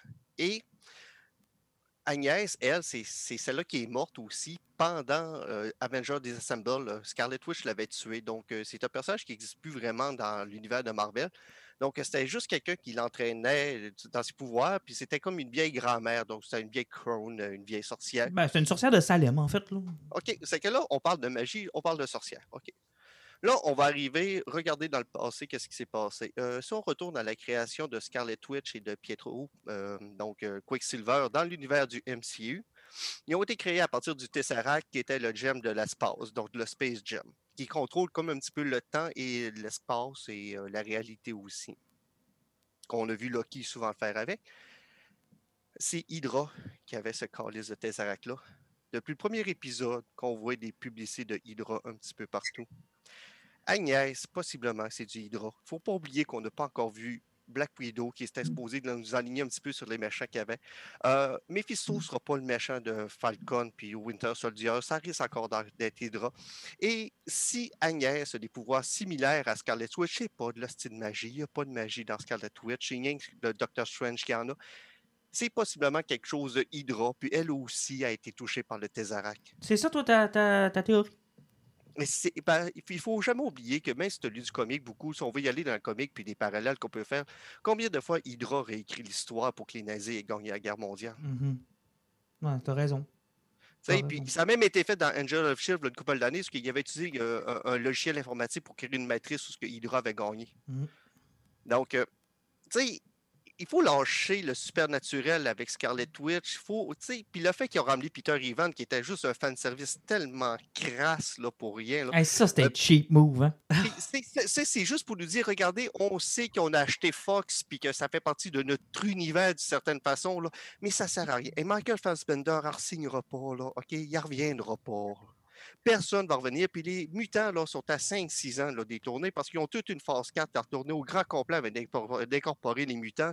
Hey, ils n'ont même pas encore commencé à tourner une séquence de Fantastic Four. Ils n'ont même pas encore sorti le casting. C'est qu'on est fucking loin des mutants. Donc, Hein? euh, Moi, en tout cas, tu tu m'arrêteras là, mais moi, mon feeling, c'est que les mutants, c'est créé par l'espèce de, de- Ils appellent ça le X, l'espèce de Mhm. barre. Non, oublie ça. Le, le X, c'est ça. c'est- Il n'y a, rien Monica Rambeau qui va pogner ses pouvoirs de photon de basse à travers, à travers ça. Euh, J'ai même pas vu les épisodes. C'est c'est ça qui est le pire. J'ai arrêté que Peter Evan est arrivé. Mais Monica Rambeau, oui, son pouvoir de photon va l'avoir pogné en traversant ce mur-là deux, trois fois. C'est fort possible. Là. mais, euh, il fallait qu'il trouve un moyen de donner ses, ses pouvoirs, mais euh, en tout cas. euh, J'ai hâte de voir. J'ai hâte de voir. Là, le, le dernier épisode se termine où on voit justement Agatha Harkness descendre dans un sous-sol. Il y a un livre qui semble être un peu imbibé de magie ou whatever. Et là, on voit que dans une séquence que j'ai trouvée brillante, parce que moi, j'aime le style de l'émission depuis le début. Je m'en cache pas. J'aime beaucoup le campiness, le, la façon dont on tourne ça à travers les épisodes, qu'on garde ça un peu avec des jingles, des fausses pubs, euh, des parodies d'émissions à travers les années. Moi, moi, honnêtement, je trouve ça beau. J'aime ça voir ça.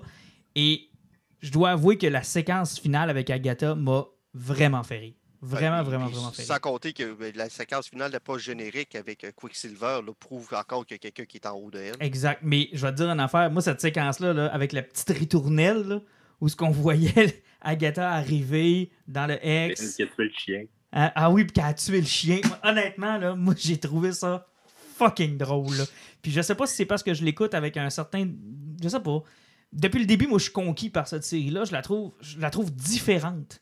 Puis tu sais, les épisodes que j'ai le moins aimé sont les épisodes, les épisodes que le monde ont le plus aimé parce qu'ils étaient plus MCU. Tu sais, l'épisode qui nous rattrape tout, puis qui nous montre tout, puis là j'ai fait, tu sais, ça c'est très MCU, tu sais, c'est très recette de film de Marvel. Tu sais, moi, toutes les fois que l'espèce de, de Ouais. FBI, puis la fille elle est là, puis que... Si on fait abstraction des moments là, tu sais, qui sont justement comme des parodies de sitcom, c'est un film du MCU. là, assez Exact. traditionnel. Ça, Exact. ça prend pas de risque, c'est la même Ouais. structure. Puis... Oui, t'allais dire, Alain? Moi, ça me fait juste confirmer que j'ai aucun intérêt de continuer, de continuer cet univers-là.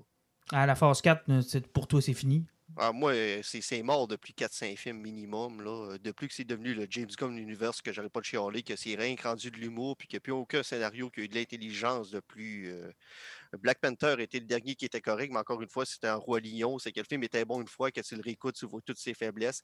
Winter Soldier reste le dernier bon film, sinon. euh, euh, Je te dirais qu'Infinity War a une petite place spéciale dans mon cœur. C'est Infinity War, c'est parce qu'il y avait des bonnes séquences d'action, puis le film s'enlignait quelque chose de bien, sauf que de la façon qu'ils ont rattrapé avec le, le blip du 5 ans plus tard, euh, créer quelque chose de bizarre. Euh, moi, je fais partie du monde que Tom Holland, plutôt que le revoir en Spider-Man, je préfère avoir un cancer de la prostate, ça me ferait moins chier. Euh, Putain, c'est rough, là. C'est- ah, je, je- je le- je le déteste de façon assez c'est solide. en tabarnak. Mais tu sais, non, c'est un univers qui m'intéresse plus de plusieurs films parce qu'il il se force plus. Ben, ils, ils sont sur un air d'aller, puis ils ont. ils se- mais tu vois, ils ont. Ben, ils ont tenté de se réinventer? La, façon dont. Tu sais, quand comme ça a starté WandaVision, j'étais, moi j'étais intrigué, j'ai fait comme Oh wow, quelque chose le- que je suis pas habitué de voir. Ouais, mais le problème, c'est que, puis tu sais, j'attends, là, je laisse la chance au coureur. Pour le moment, ça sert à rien. C'est comme rien qu'un un choix esthétique slash humoristique, mais présentement, ça n'apporte absolument rien à l'histoire, le Ça fait qu'il ça.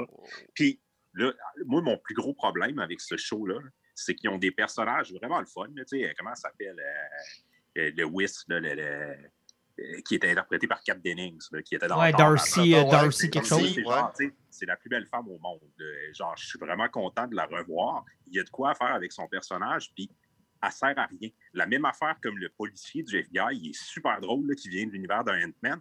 Et sérieusement, ils n'ont rien écrit. Ces deux personnages-là, là, ils ont full de répartie. Et tout ce qui servent dans les épisodes, c'est à faire l'exposition. Ils racontent aux personnages qu'est-ce qui se passe en même temps qu'ils racontent aux spectateurs parce que le scénario n'est pas capable de l'expliquer comme il faut. Les personnages ont littéralement aucun développement, aucune personnalité. Ils servent rien qu'à faire des jokes Ça- et à nous expliquer l'histoire. Ça, puis c'est l'espèce de-.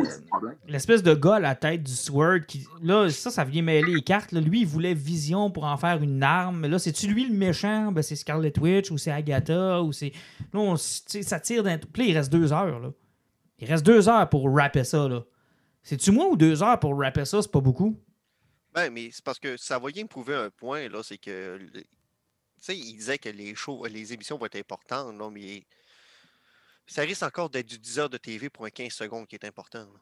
Ah, c'est sûr. C'est-à-dire quand là, Doctor Strange les- va arriver à la fin. Les cinq dernières minutes, c'est tout ce que tu vas avoir besoin de savoir pour embarquer là-dedans, parce que sa série TV, tout ce qu'elle a fait, ça va servir à rien.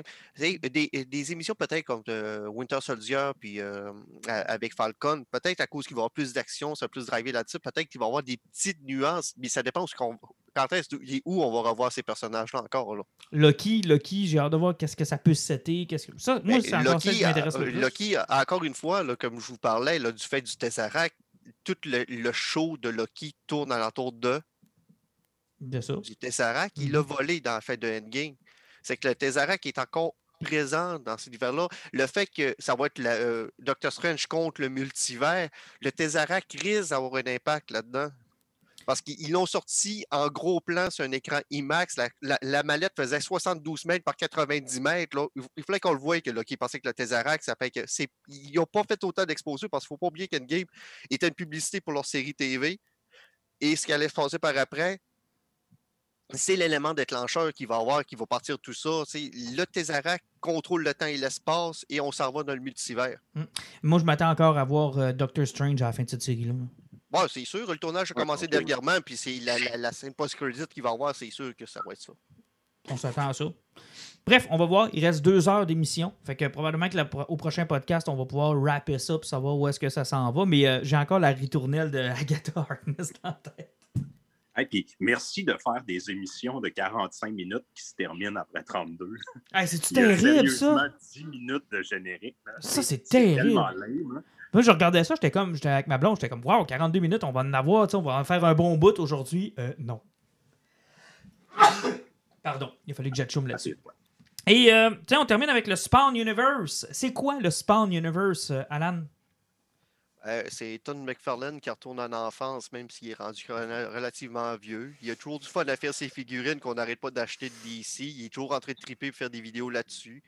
Euh, de plus, Spawn 300, depuis qu'il a fait exploser le pouvoir de Spawn pour faire sortir euh, toutes les Spawns à travers l'histoire, toutes les figurines qu'il a créées de Spawn dans les 30 dernières années, il veut les incorporer dans sa bande dessinée, puis il veut juste avoir un gros fun fou. c'est lui qui, a écrit la, série depuis le numéro 250. Il a repris le contrôle de tout ça. Et contrairement à plusieurs industries où ce que le comic va plus ou moins bien, bizarrement, Spawn, pendant la pandémie, ses ventes ont augmenté de entre 2 et 400% Aïe aïe. Aïe aïe. Mais comment ça se fait que. J'ai le goût de te poser la question. Comment ça se fait qu'à travers tout ce temps-là, depuis les années 90, on n'avait jamais fait un expense de son univers. Tu sais, les Turtles l'ont fait, ça n'a pas été trop long. Là. Parce il l'a fait, il s'est fait actionner par tout le monde qui a perdu ses personnages. Ouais, ah, parce que faut, faut, faut, pas oublier, mais. Non, ouais, mais tu as, lu Invincible, puis tu as vu que tu voyais Savage Dragon et compagnie à travers. Il ne faut pas oublier qu'il y a une certaine pomme. Puis même Spawn était, était mentionné dans ces séries-là par moment. Euh, à, l'époque, à, à la fin des années 90, Image Comic était un univers consensuel. Effectivement, tu as raison. Euh, c'était le même principe avec Top Car. Leur personnage était tout d'un univers qui était consensuel. Mais et ça, ça a été arrêté. Puis sans compter qu'aussi que ben, McFarlane a lâché Spawn pendant un, méchant bout de temps. Oui, effectivement. Il est revenu à, peu près vers quel numéro? Euh, il est revenu au numéro 250. Et est-ce que ce serait un bon numéro pour commencer? Ben, c'est le reboot de la série. je ne sais pas combien de fois que je l'ai dit, c'est vraiment le reboot, parce qu'il ne faut pas oublier que des entours du numéro 200, euh, Al Simon c'était mort, puis c'est quelqu'un d'autre qui l'avait remplacé. Puis c'est vraiment à la mort de ce personnage-là que Al est revenu au numéro 250, puis que Todd McFarlane l'a ramené, puis il a reparti sa série-là. Puis à partir du numéro 300, vu qu'il a pété un milestone, il a dit euh, oh, euh, Je me tape un fun fou, là. je me casse pas la tête d'un gros affaire compliqué, c'est que j'explose mon univers, puis j'embarque avec les fans, puis il y a le monde qui triple dessus. Puis vu que ça a eu beaucoup de publicité, le numéro 300, parce que c'est un gros fucking milestone, puis que le monde, possiblement, qui a embarqué là-dedans, ils ont fait Chris, c'est le fun c'est que là, il a décidé d'élargir son univers. C'est qu'à partir de l'été prochain, il, il, va lancer quatre séries conjointes, possiblement. Il va en avoir quelques-unes qui, vont être des mini-séries, mais il va y en avoir d'autres qui vont se rajouter, qui vont être des ongoing aussi.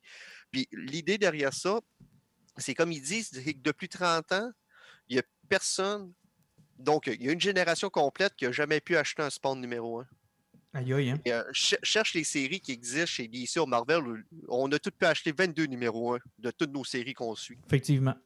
Euh, tandis que Spawn, c'est jamais arrivé. C'est qu'il va lancer, il, donne la chance à une nouvelle génération de pas un numéro 1 de Spawn. Et au niveau marketing, c'est une idée de génie. Comment tu penses qu'ils vont vendre de ce numéro-là? Ah, c'est sûr qu'ils vont en vendre pas mal. Ah, ils vont en vendre 200-300 000 mais, mais quand tu parles de, reboot là, au 250, est-ce qu'on parle d'un vrai reboot, c'est-à-dire qu'on repart ses origines ou on parle de plutôt on redécolle, on fait revenir le héros puis on redécolle à partir de là? Ben, c'est qu'on redécolle après ça parce qu'il ne faut pas oublier que quand tu es rendu à peu près au numéro 250, là, Malibergia, ça fait longtemps qu'il est pété. Euh, la guerre contre le paradis, puis l'enfer, ça a pas mal explosé. C'est que lui, il a relancé ça? Tu as Spawn qui est revenu. Euh, tu as les anges, puis euh, les, les, démons qui sont pas mal ancrés sur Terre aussi, mais qui ont toujours des accès vers la maison. Mais à un moment donné, vu que Simon est arrivé, tu as les démons qui veulent comme l'éliminer de l'équation. Ça fait que pour le faire chier, pour le faire déprimer il, tue Wanda. Ça fait que sa femme, a, il a tué d'un accident de char, il a pété en morceaux. Ça fait que ça a découragé Spawn, qui est descendu en enfer, qui a tué l'enfer au grand complexe. Ce numéro-là, sérieusement, c'est incroyable. Il n'y a pas de texte, c'est Spawn qui descend l'enfer puis qui tue tout le monde.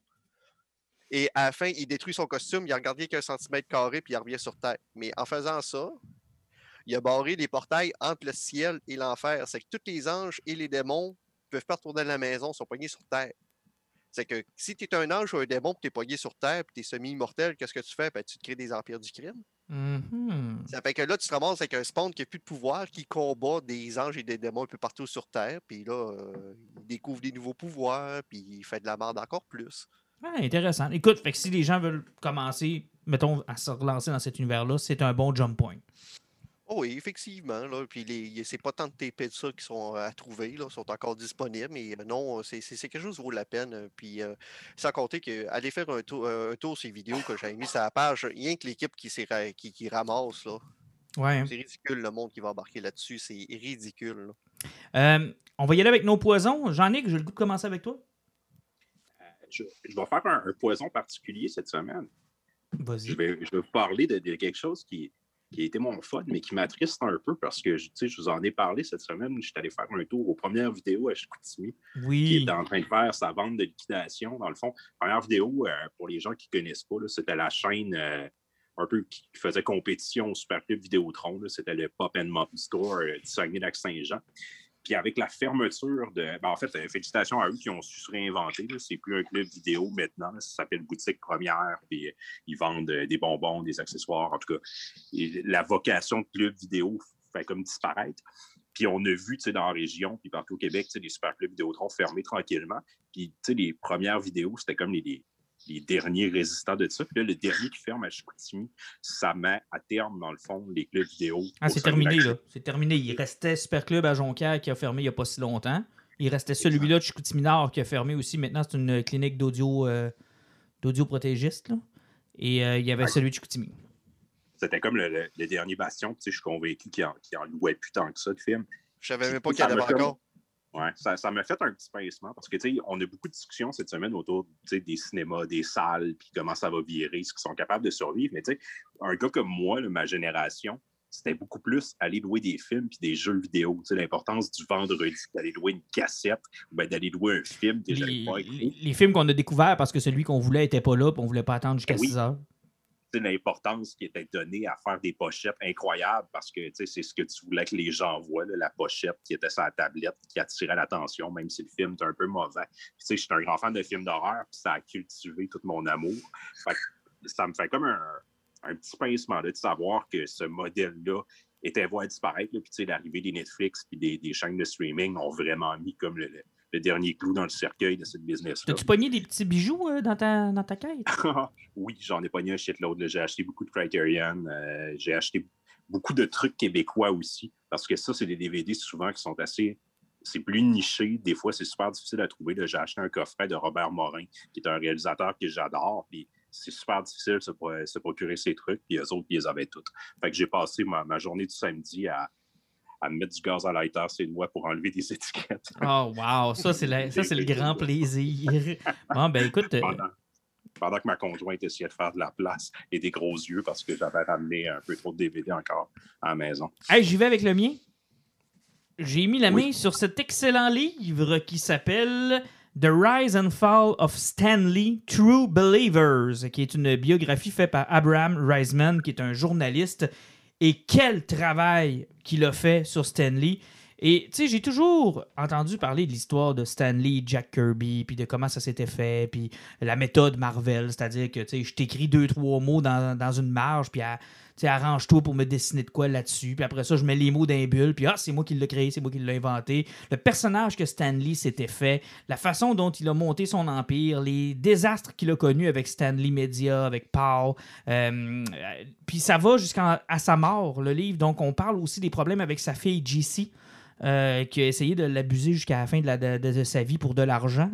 Euh, on parle de ses problèmes dans sa famille. Euh, on part, là, écoute, on part de la Roumanie jusqu'à ici, sur ses ancêtres jusqu'à ici, pour nous faire comprendre comment euh, il est arrivé à être Stan the Man, Stan Lee, celui qui a abandonné le nom de Stanley Lieber parce qu'il se disait qu'un jour, il allait avoir besoin de ce nom-là pour écrire un livre. Le gars qui a jamais vraiment lu de comic book de sa vie, que ça ne disait absolument rien, qui a eu une job de la part de son cousin Martin Goodman, qui a finalement changé son nom pour être sûr de ne pas trop se coller à l'univers du comic book, et qui a fini par comprendre que il y avait de quoi aller chercher là, puis à se bâtir une réputation, puis un nom.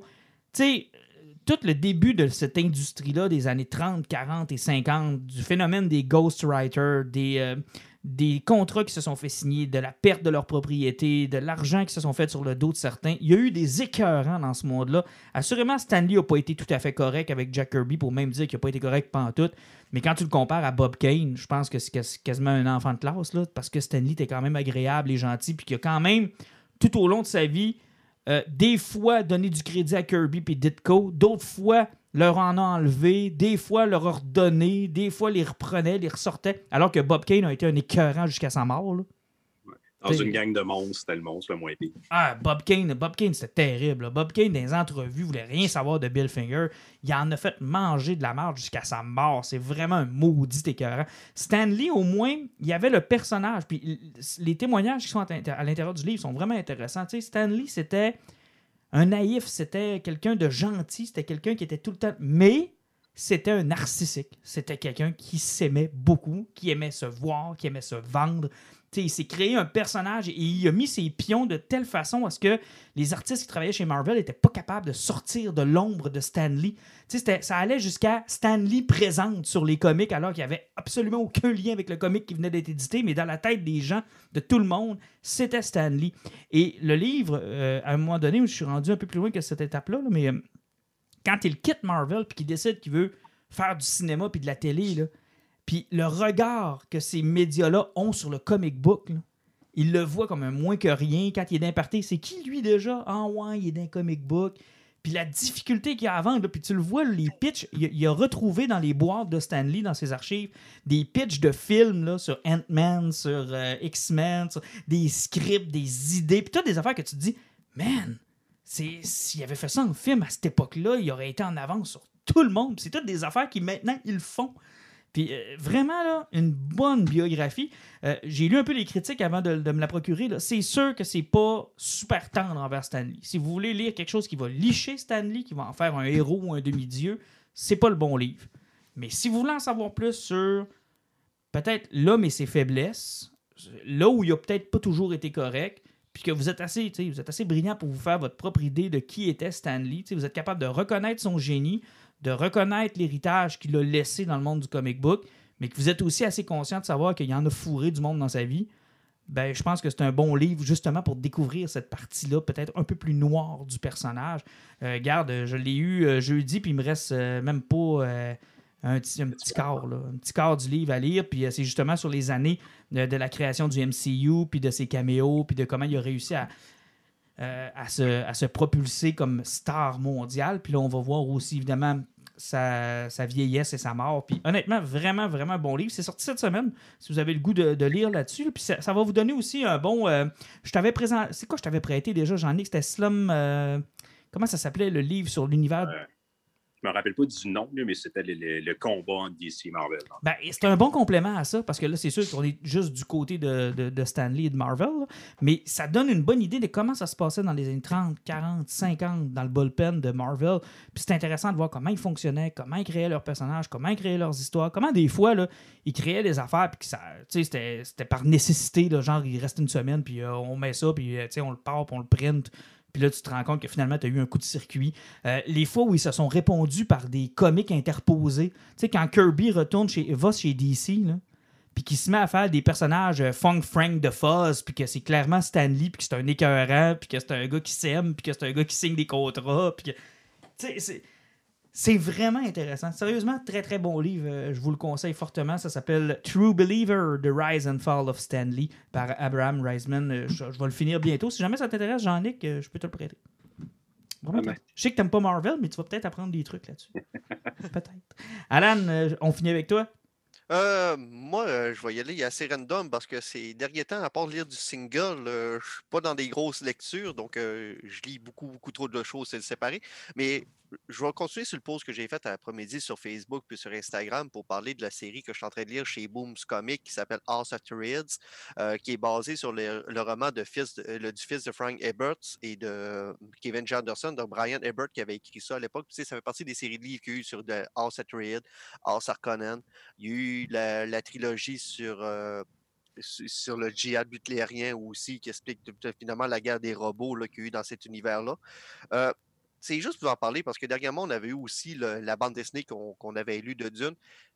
c'est juste que je suis content qu'on dirait qu'avec l'avenue du film de, Villeneuve qui a été reporté, c'est que au niveau de la BD, enfin, on s'intéresse à ce univers-là qui est riche, qui est gros, puis qu'on ne le dira jamais suffisamment, qui est, qui est ardu, qui est lourd, et que pour n'importe quel néophyte qui se lance dans sa BD-là, puis qui refuse de se perdre, puis d'y donner une chance, puis de pousser sa lecture, c'est que tu fasses des murs rapidement, c'est que la BD, c'est tellement le fun de pouvoir justement imager cet univers-là, et euh, plutôt que d'essayer de se casser la tête puis de la comprendre, le voir en image, puis surtout qu'aussi que la BD permet, en plus des images, d'avoir un texte qui est épuré. C'est plutôt que se ramasser d'une lourdeur de, de, descriptif ou euh, des lourdeurs de dialogue entre personnages, des fois qui sont interminables. Tout, tout, tout est simplifié, ce qui fait que ça nous permet de plonger plus vivement dans, dans, l'histoire et aussi dans les personnages qu'on qu'on découvre en image aussi. Donc, c'est plus facile de les et de les comprendre. Euh, je suis vraiment content qu'on s'intéresse à cet univers-là, puis qu'on peut-être qu'on va aller chercher une nouvelle génération de personnes qui pourraient mmh. s'intéresser à ça, puis peut-être lire les romans par la suite. Mais je trouve que ça, a pris du temps, mais on, a une chance. Là, puis pour toutes les personnes qui ont du retard puis qui veulent découvrir ça, euh, la BD qu'on avait lue, qui était sortie, qui était la première partie. ça donne des dessins qui sont incroyables. C'est un, un univers qui est riche pour faire de beaux dessins. Et même chez Boom, les, les, comics sont super beaux, les dessins sont super beaux. Justement, les deux auteurs, Brian Ebert et Kevin Janderson, sont derrière le scénario de la bande dessinée aussi. C'est que même dans la BD qu'on avait lu, moi plutôt, un peu, moi plutôt Martin, les deux sont, sont en arrière à cause de ça. C'est que eux, depuis la, euh, la, la, mort de, de M. Ebert, ils continuent la legacy de Dune. Puis là, présentement, ils sont en train de l'en transposer en BD. J'espère juste que c'est quelque chose qui va fonctionner, puis qu'on va voir d'autres choses à travers le temps, et que ça va nous permettre à beaucoup, beaucoup de gens de découvrir cet univers qui est riche, puis qui est merveilleux de la science-fiction. Merci beaucoup, Alan. Messieurs, on se retrouve dans deux semaines. avant, de finir, j'ai une requête. Oui. J'ai commencé à toi parce qu'on parlait de WandaVision tantôt. Puis avant de partir, j'aimerais ça vous entendre. Parce que et Elizabeth Olsen a dit que dans le dernier épisode, on aura un caméo qui va être aussi gros que Luke Skywalker dans Mandalorian. Mm-hmm. J'ai une théorie, j'aimerais vous entendre sur qui vous pensez qui va être comme le. ben moi, je te l'ai dit tantôt, je pense que ça va être Doctor Strange. Doctor Strange. Toi, Alan?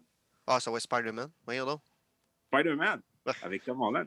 Moi, je pense, j'ai lu des théories cette semaine parce que dans l'épisode cette semaine, il y a un personnage qu'on voit, euh, un espèce de culturiste qui essaye d'empêcher Vision puis euh, Darcy de partir. Hein. Mm-hmm. Puis avec, avec le logo qu'il a puis son, son scheme de couleur, ça sera un personnage qui s'appelle The Sentry. Qui n'a qui a pas été ah, utilisé. non, non, non, non, non, Puis là, tu sais où je Non, non, non, non, regarde, ferme la caméra, ferme tout, mets ça off. Parce que Monsieur Soleil, là, on oublie ça il a été ramené et repopularisé récemment dans, dans l'univers de Marvel par Jeff Lemire. Non, c'est Bendis qui l'avait ramené, Chris. Dans l'époque de New Avengers qu'il l'avait ramené, OK? Tout ça était un élaboré piège pour nous ramener Jeff Lemire avant la fin du podcast, c'est ça, là? C'est comme la post-credit scene de, du podcast. Tu, tu, sais que Jeff Lemire, le, le floppé son retour, Brian Bankel Bendis a fait une meilleure job en 2000 pour le ramener. Je ne les connais pas ni un ni l'autre, mais je suis pas mal sûr que l'ami a fait une meilleure. Non. Martin, tu te rappelles-tu à l'époque où ce que, finalement l'auteur de bande dessinée s'était repointé c'était dans, BD pour expliquer le fait que c'était un, fou qui n'avait pas vraiment de pouvoir? Mm Ouais, c'est ça, Sentry. C'est que non. Euh... Martin est encore découragé, je pense. Ah non, moi, écoute, je peux pas croire que je me suis fait cracher à la fin de l'épisode avec un style d'affaires de, Jeff Lemire, je peux pas croire. OK, messieurs, donc à, dans deux semaines. Dans deux semaines.